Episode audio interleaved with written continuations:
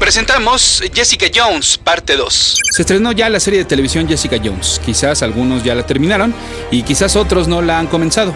En lo que todos nos ponemos al corriente, continúa el relato de la historia de esta superheroína retirada. Escuchas. Escuchas un podcast de Dixo. Escuchas a Capitán Pada y sus monitos. Capitán Pada y sus monitos. Cómics y fantasía con Héctor Padilla. Por Dixo la productora de podcast más importante en habla hispana. Mi correo electrónico es el mail de pada.dixo.com, esto es todo seguidito, el mail de pada.dixo.com y mi Twitter es arroba ese auto para que ustedes sigan a ese auto. Antes de comenzar su tercer gran caso, el número 15 de la serie Alias, fue otro descanso, con prácticamente dos secuencias. La primera, una plática entre Luke Cage y Jessica Jones afuera de la oficina de Matt Murdock, en la cual se reclamaron de todo. Después de que Jones fuera a buscar a Cage a su departamento, ¿lo recuerdan? Pues ambos se debían esta plática y la terminaron siendo amigos de nuevo.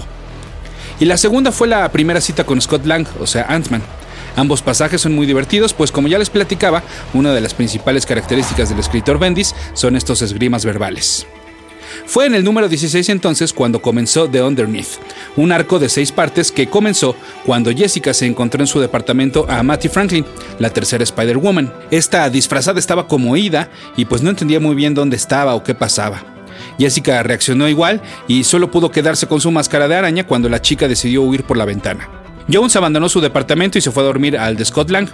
Bueno, no solo a dormir. Y no piensen mal, aunque bueno, yo creo que sí, eso que ustedes están pensando, pues sí. Pero también se fue a investigar, pues, eh, quién era esta mujer. Como en línea no encontró mucha información, recurrió al agente Quartermain. ¿Se acuerdan que también ya se los había mencionado en el podcast pasado? Pues bien, este le dijo que se trataba de Matthew Franklin, la tercera Spider-Woman. Jessica averiguó que la chica había sido adoptada por Jonah y Marla Jameson, por lo que, pues muy a su pesar, tuvo que encontrarse de nuevo con el director del Daily Bugle. Pero este, al ser informado de la desaparición de Matty, lo tomó todo mal y pensaba que Jessica quería chantajearlo y que ella en realidad era la responsable. Como esta línea no llevó a nada, pues entonces regresó a investigar más sobre la red de las Spider-Woman. Le llamó a Jessica Drew, la primera, pero no tuvo suerte en encontrarla. La que sí se reportó fue otra mujer que siempre ha estado muy de cerca con los superiores arácnidos, Madame Webb. Y al contrario de lo que pensaríamos, eh, tampoco fue de mucha ayuda, pues esta clarividente veía en su futuro un enfrentamiento entre Matty y Jessica. El que por fin sirvió para algo fue Malcolm, que también ustedes recordarán del podcast pasado, pues el que quería ayudar a Jessica. Ella le prometió que si él encontraba algo relacionado con este caso, quizás entonces ya iba a considerar en darle un trabajo. Y así fue. Una amiga de Malcolm les contó que Matty era novia de su hermano, que a su hermano de un tiempo para acá le estaba yendo muy bien económicamente y que presumía a Matty como un trofeo. Pero que Matty pues, siempre estaba como ida, como zombie. Esta testigo les dijo dónde entraba su hermano y para poder entrar Jessica se arregló y se vistió de tal forma pues que no pasaría desapercibida por los hombres que le daban acceso a las mujeres a la zona VIP de este lugar. Así fue, y ahí estaba Denny, con su novia Matty, todavía con disfraz, acostada en sus piernas. Jones llamó su atención y se acercó al privado. Ahí comenzaron a platicar y a Jessica le daba cada vez más asco cómo, por una parte, Matty en efecto estaba completamente drogada y por la otra, cómo era tratada, pues como un trofeo. Pero había algo más. Cuando el resto del entourage de Danny quiso drogarse, recurrieron a su proveedor. Y su proveedor era Matty, pero no en el sentido en el que ustedes creen. Desde hace varios años, en el universo Marvel existe una droga ficticia llamada MGH, Mutant Growth Hormone. Esta sustancia se extrae del material genético de personas superpoderosas y le provee a su consumidor poderes temporales. No necesariamente los mismos de que tiene la persona de la cual se extrajo, y más bien por lo general son cosas como superfuerza y pues un estado mental bastante agresivo. Como toda droga, existen diferentes estados en los que se puede consumir, desde el más puro hasta el más sintético y pues estos canallas preferían el primero. Así entonces, Jessica Jones fue testigo de cómo extrajeron un pedazo de tejido de la espalda de Matthew Franklin para quemarlo e inhalarlo. Nuestra protagonista no soportó más y quiso salir huyendo y rescatar a Spider-Woman, pero el primero que había consumido la MGH ya estaba puesto y de un golpe la dejó inconsciente. Jessica fue encontrada en un callejón por el reportero Ben Urich, quien le acompañó al hospital para que le revisaran las heridas. Al regresar a su casa ya había otra mujer araña esperándola, pero en esta ocasión fue la original, Jessica Drew. Ahora sí, las dos Jessicas estaban reunidas por primera vez. Capitán Pada y sus monitos. La reacción de Drew fue pues muy marvelita, por llamarlo de alguna manera. Ya saben, eh, ataca primero y pregunta después. Jones sintió en carne propia un famoso Venom Blast, una descarga eléctrica de las que son características de Spider-Woman. Jessica acusaba a Jessica de ser la última en haber visto a Franklin, pero Jessica le aclaró que por eso mismo la había contactado y le dijo que checara los mensajes de voz de su teléfono. Una vez aclarado el malentendido, ambas Jessicas junto con Ben Urich fueron a visitar a los Jamesons. Cuando Jones comenzó a contar la situación en la cual eh, había visto a Matty, pues Jonah no pudo soportarlo y se retiró de la sala. Marla fue más fuerte y les pidió que ayudaran a Matty. Las Jessicas terminaron por encontrar a Denny y a Matty en un hotel, junto con el séquito del joven dealer. Pero además también ya había llegado Speedball, un integrante de los New Warriors. Los superpoderes erráticos de este héroe por poco provocan que la misión fuera un fracaso, pero afortunadamente no fue así, y entonces el caso se cerró de manera positiva. Escuchas. El final de la serie Alias comenzó en el número 22, con la historia oficialmente conocida como Purple, pero extraoficialmente como los orígenes secretos de Jessica Jones. Todo comienza cuando el doctor Sebediah Kilgrave regresó a la vida de Jessica Jones para buscar hacerla miserable de nuevo. ¿Y quién es él? Bueno, pues ahí les va. Purple Man, el hombre morado, sí, así se hacía llamar, debutó en el número 4, en el 4 de Daredevil, por allá de 1964. Su superpoder es hacer que lo obedezcas. Los químicos que le dieron a su piel y pelo otro color diferente al normal también permitieron que su cuerpo produzca feromonas que al ser inhaladas o absorbidas por la piel de otro u otros sujetos, pues este puede controlarlos por medio de la voz. Sus efectos solo son efectivos cuando se encuentra cerca del hombre morado y también dependerá del metabolismo del afectado. En un principio, pues Kilgrave fue un enemigo principalmente de Daredevil, pero conforme han pasado los años ha hecho apariciones con otros personajes del universo Marvel. De hecho, la primera vez que yo lo conocí me dio mucho, mucho miedo y desde aquel entonces el nombre del hombre morado no me causa gracia sino escalofríos. Se trató del anual número 4 de Marvel Team Up, en el cual Spider-Man, Daredevil, Moon Knight, Iron Fist y Luke Cage se enfrentaron a este villano. Aquí en México fue publicado en el especial número 7 del asombroso Hombre Araña. ¿Se acuerdan que en la revisión de los 50 años de Spider-Man les platiqué de estos especiales? Pues bien, bueno, pues esta historia de entrada me parecía fascinante, pues el hecho de que cinco superhéroes no pudieran contra una sola persona. Su primer víctima fue Spider-Man y en su primer encuentro lo único que hizo fue ridiculizarlo, haciendo que cantara colgado de cabeza en un poste. Pero en el segundo le ordenó que se aventara de un edificio. De no ser por el rescate de Daredevil, pues digamos que nunca hubiera existido un especial número 8. El hombre morado se estaba metiendo con negocios del Kingpin, por lo que entonces también el rey del crimen estaba tras este villano. Nuestros héroes coincidieron en su identidad de civiles en un concierto de beneficencia en el cual se apareció Kilgrave. Matt Murdock sospechó que el morado iba a revelarle a la gente su identidad como Daredevil porque él ya la conocía, así que provocó un incendio en el recinto, lo cual obligó a todos los héroes a ponerse sus trajes y a actuar. Kilgrave le ordenó al público destruir a los disfrazados mientras todos trataban de evacuar el teatro, Diabólico y el hombre morado se quedaron frente a frente. El villano le ordenó al héroe que se arrocara con sus propias manos. De no ser por la intervención del Caballero Lunar, tampoco hubiera habido serie de Daredevil en Netflix.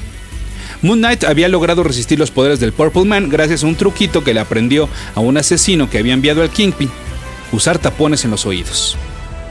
Y mientras esto ocurría adentro, afuera, el resto del equipo temporal logró controlar a la turba manipulada por, por Kilgrave, dejándoles caer chorros de agua de un contenedor callejero. Como verán, entonces, si no conoces los poderes de Kilgrave y no vas preparado para enfrentarlo, pues vas a estar en serios problemas. Y eso fue lo que le pasó a Jessica Jones. En el podcast pasado también les mencioné que los flashbacks en los que veíamos a Jessica Jones como la superheroína Jewel corrían a cargo del dibujante Mark Bagley. Pues bien, durante Purple no solo vimos más escenas de estas, sino hasta cómo luciría un cómic de Jewel en aquel entonces. Es decir, con todo y una página de introducción, con su pequeña semblanza en la parte de arriba, para terminar con la frase característica Stanley Presents Jewel, ¿no? Por ejemplo, y hasta con una lista de créditos con apodos, como también les gustaba usar en ese entonces, una tradición que también implementó Stanley. Es decir, leímos en los créditos nombres como Bashful Brian Bendis, Magnificent Mike Guy 2 y Marvelous Mark Bagley, entre otros. En uno de estos pasajes vimos cómo en aquel entonces supuestamente Jewel interrumpió una conmoción en un restaurante, un pleito entre comensales. Al entrar al lugar, Kilgrave estaba tranquila y cínicamente sentado en una mesa disfrutando de un bistec. Cuando Jewel se le acercó, el morado hizo que le revelara su nombre y además le ordenó que se quitara la ropa. Antes de completar la acción, este se arrepintió y le pidió que mejor se ocupara de la policía que ya había llegado al lugar. Una vez que terminó el incidente, Jewel tuvo que acompañar a Kilgrave a su escondite y ahí la mantuvo a su mando durante ocho meses. Ocho largos meses. En los cuales Jessica no tuvo relaciones sexuales con este, sino que más bien Purple Man le ordenaba que le rogara tener sexo con ella, que le rogara tan fuerte que llegaba hasta las lágrimas. También la obligaba a ver cómo Kilgrave sí tenía sexo con otras mujeres. Le ordenaba que lo bañara, que se arrodillara, que se durmiera en el piso. Así imagínense la situación durante ocho meses. Hasta que Kilgrave se cansó y se desesperó. De acuerdo con lo que Jessica recuerda, pues él le hacía todo esto en venganza por cada una de las veces que había recibido un golpe de Spider-Man o había sido capturado por Daredevil o cualquier derrota ante un superhéroe. Esa era su venganza, arruinarle la vida a Jewel. Pero en realidad, pues esto no afectaba a ellos directamente y de hecho, pues a nadie afectaba más que a Jewel.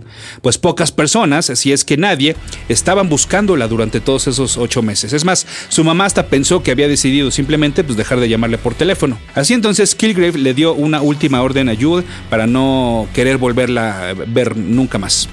Ir a matar a Daredevil. La superheroína salió volando, pero conforme se alejaba del departamento del hombre morado, los efectos de su dominio se iban despejando. Sin embargo, pues el shock de ser nuevamente ella misma después de ocho meses, pues aún la hacía dudar quién era en realidad. Qué era verdad y qué era una orden de su ahora gran enemigo. En esta confusión, pues Jewel no pudo evitar que su mente confundiera al Scarlet Witch con Daredevil, porque pues rojo, ya saben, y entonces Jewel atacó a la mutante enfrente del resto de los Avengers y de los Defenders, porque para su mala suerte, ambos equipos acababan de regresar de una misión en conjunto. El atacar pues, de una manera tan cobarde a una dama provocó que los héroes se le fueran con todo, sobre todo Vision y Iron Man. Fue Carol Danvers, Miss Marvel, la única que reconoció a Jewel y que logró ayudarla a escapar y a refugiarla. Sin embargo, el daño había sido tal que quedó en coma. Así entonces Jewel eh, quedó al cuidado de Shield y también fue a terapia psíquica con Jean Grey de los Hombres X. La mutante le implantó un seguro en el subconsciente que impediría que volviera a ser manipulada mentalmente. Fue en esta etapa en la que estuvo involucrada sentimentalmente con el agente Clay Quaterman, a quien pues ya, como les decía, lo mencionábamos hace rato. Regresamos con Capitán Pada y sus monitos. Estos pasajes eran intercalados dentro del cómic de Alias con el presente, por llamarlo de alguna manera. Y es que, bueno, pues al recordarlos, habían sido provocados por su más reciente caso. Varias personas querían que Jessica comprobara que sus amigos y familiares habían sido víctimas de Kilgrave.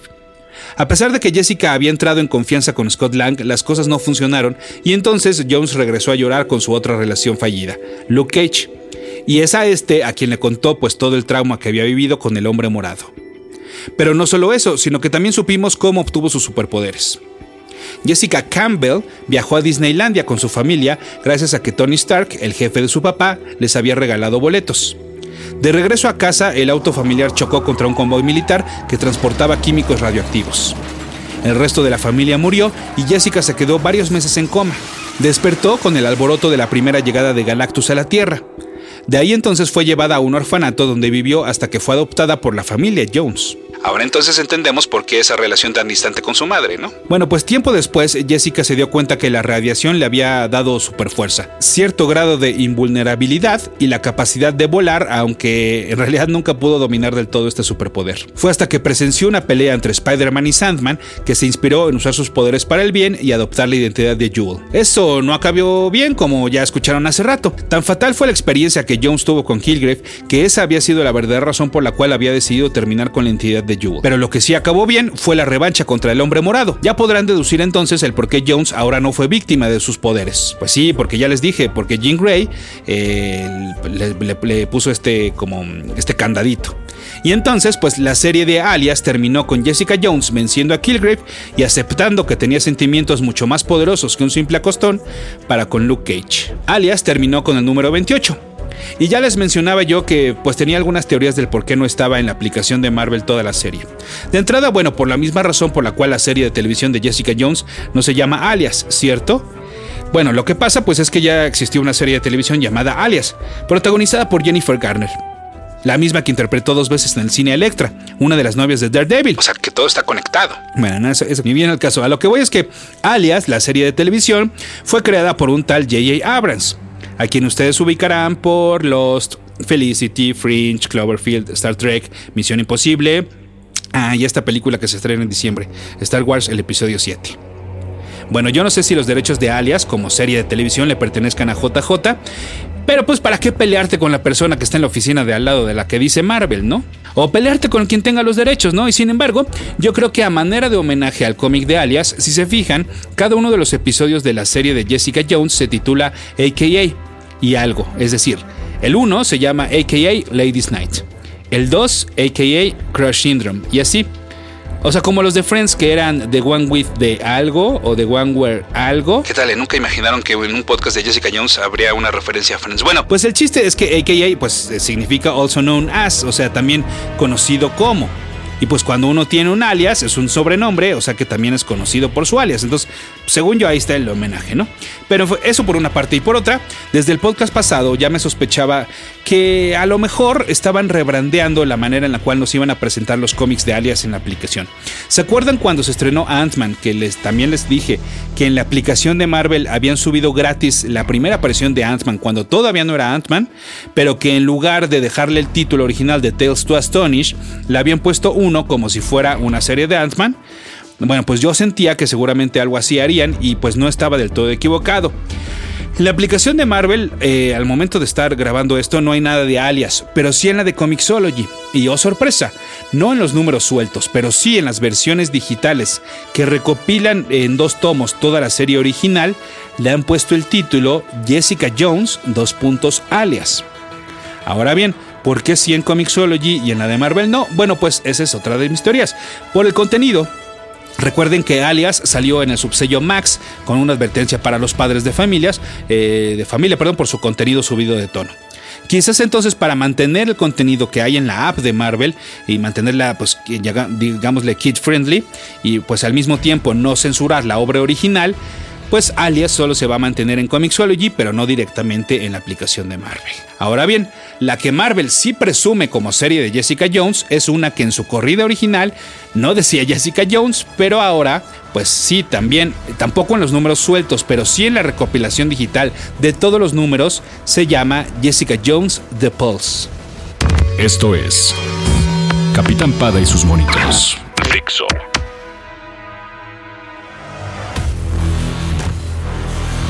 The Pulse número 1 tiene fecha de portada de abril de 2004. Se trata de una creación, pues de quién más, del escritor Brian Michael Bendis, y en el primer arco contó con el regreso del dibujante Mark Bagley, ahora sí al universo principal de Marvel.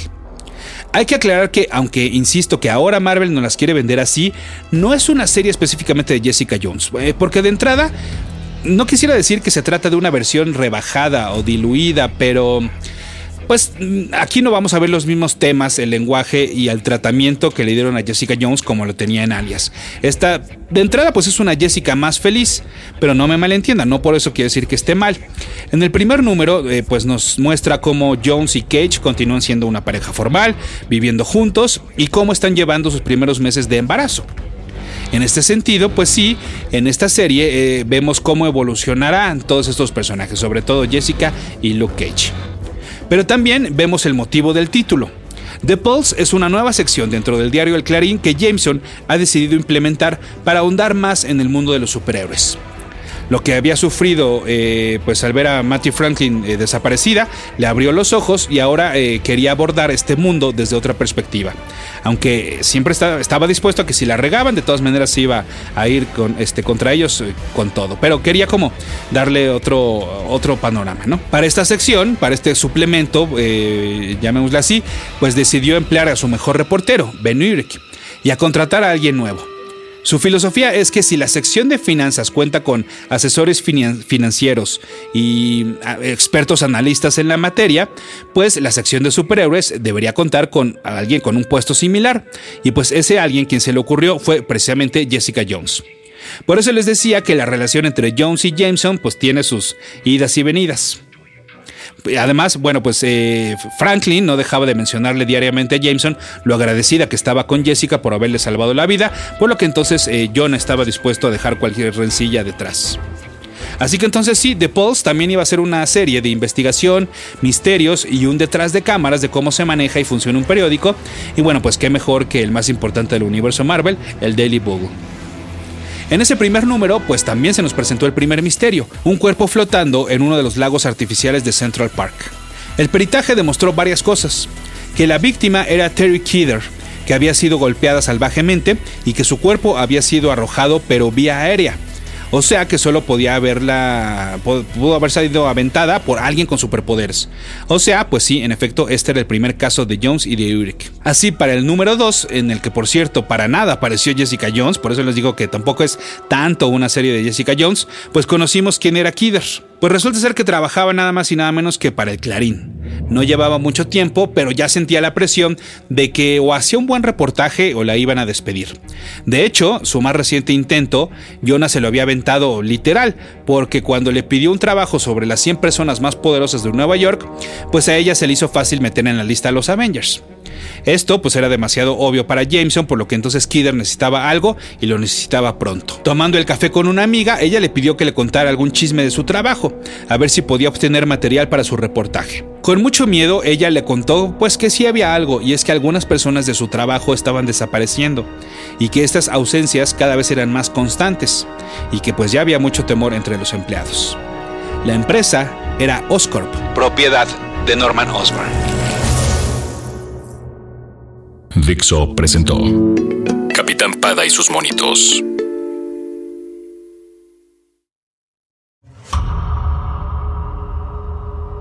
Un alias número uno, la primera aparición de Jessica Jones, anda en diferentes precios en eBay, desde los 400 pesos hasta los 2000. Y eso sin contar aquellos que están graduados perdón, y certificados, que pueden llegar hasta los 5 mil pesos. Bueno, pero pues esa es la primera aparición, digamos que en la ficha técnica porque resulta ser que hay otra primera, primera aparición de Jessica Jones. ¿Cómo? Pues sí, eso se los voy a platicar en el siguiente podcast donde seguirá la revisión de The Pulse, las otras identidades de Jessica Jones, un bebé, una boda y más revelaciones sobre el nuevo personaje que ha tomado nuestras pantallas.